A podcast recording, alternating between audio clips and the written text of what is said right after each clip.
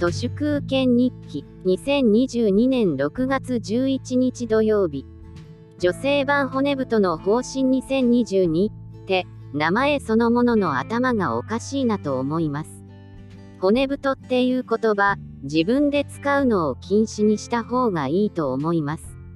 岩盤規制を打ち破るとか黒田バズーカとかキャッチコピーが気持ち悪いです。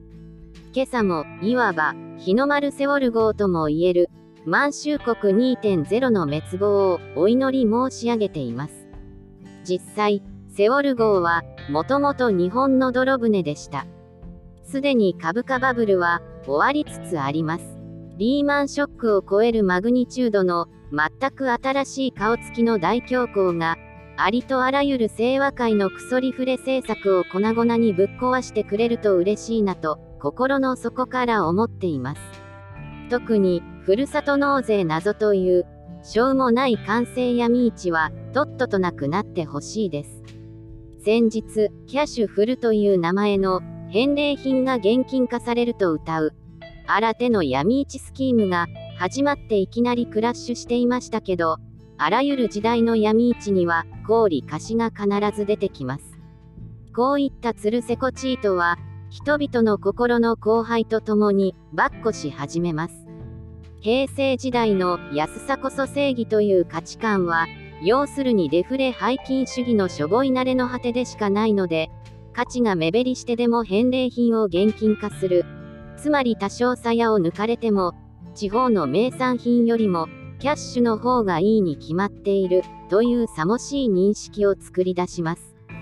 菅義偉の命令で、携帯料金を安くしてみたら、ドコモが街のドコモショップをどんどん閉鎖してしまい、その穴埋めをさせるのが、スマホの使い方を無償ボランティアで教えるデジタル推進委員とか、いよいよレテン商法ではドコモショップを維持できなくなって、老人相手の窓口赤字業務を国による多重の業務委託にアウトソーシングして、中間業者だけが金をかすめ取るところが、ふるさと納税となんとなく似ていますね。